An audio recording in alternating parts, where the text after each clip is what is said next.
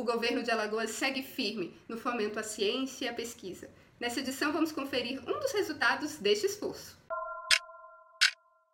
Pois é, Tássila. Por meio da FAPEAL, um projeto de pesquisa de desenvolvimento e inovação aplicados na Cefaz, com financiamento desde 2017, apresentou uma proposta de ferramenta para o cálculo automático de tributos devidos nas operações interestaduais destinadas a Alagoas.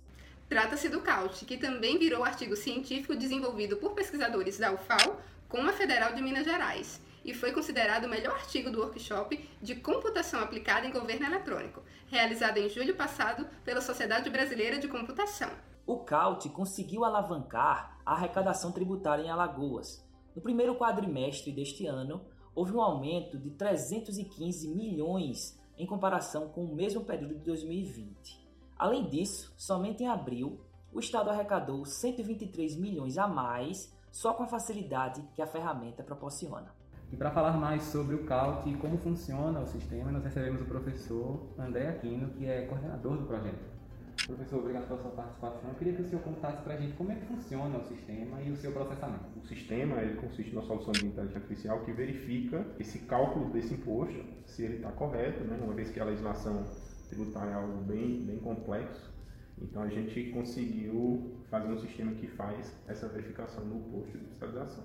E a gente tem também aqui a informação, professor, de que o projeto superou as expectativas, né, com uma diferença média de 30% entre os valores devidos e os valores pagos.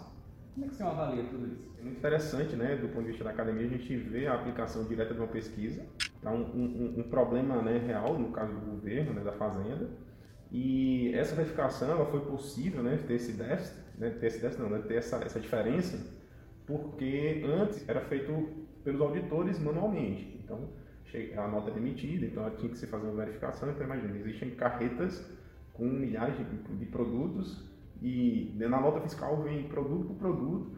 Então, tem nossos casos que são algumas, algumas páginas, né? Hum. E aí a gente verifica tudo isso a partir do, do, do sistema de forma automática, a gente verifica 100% dos itens e, consequentemente, a gente conseguiu né, esse aumento na verificação. E essa diferença de 30%, né, muitas vezes é, é até por erros de preenchimento de nota, por alguma questão de legislação, porque cada estado funciona de um jeito diferente. Tem, tem bastante similar, mas né, existem coisas cada específicas. Isso. Então, é, as empresas tendem a, a, gerar muito erro, etc. E quando você não consegue, não consegue fiscalizar, você acaba tendo essa, essa grande diferença. A gente consegue verificar tudo as empresas conseguem ser comunicadas, então existe um, um processo de é, educação, né?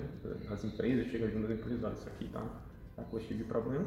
E o legal é que os fiscais eles vão mesmo para questões de fiscalização no sentido de a gente não está buscando erro, a gente está buscando realmente problemas uhum. né, do ponto de vista da, da, da, fazenda e essa atividade fica uma atividade bem automatizada. Uhum. a gente verifica todas as notas, né, falando especificamente de quando que a gente faz isso, na hora que a nota é emitida, como a gente tem uma fiscal eletrônica, então a nota ela é, ela é gerada, né? essa nota já é enviada automaticamente para a Cefaz e quando chega na Cefaz a gente tem lá um, uma diferença de alguns minutos ali para processar essa nota. Você pagou, a empresa faturou lá e, e, e, já emitiu a nota, então você já, já consegue fazer essa verificação e essa informação já está disponibilizada no imposto fiscal para quando o caminhão venha trazer, ele já dá os devidos encaminhamentos.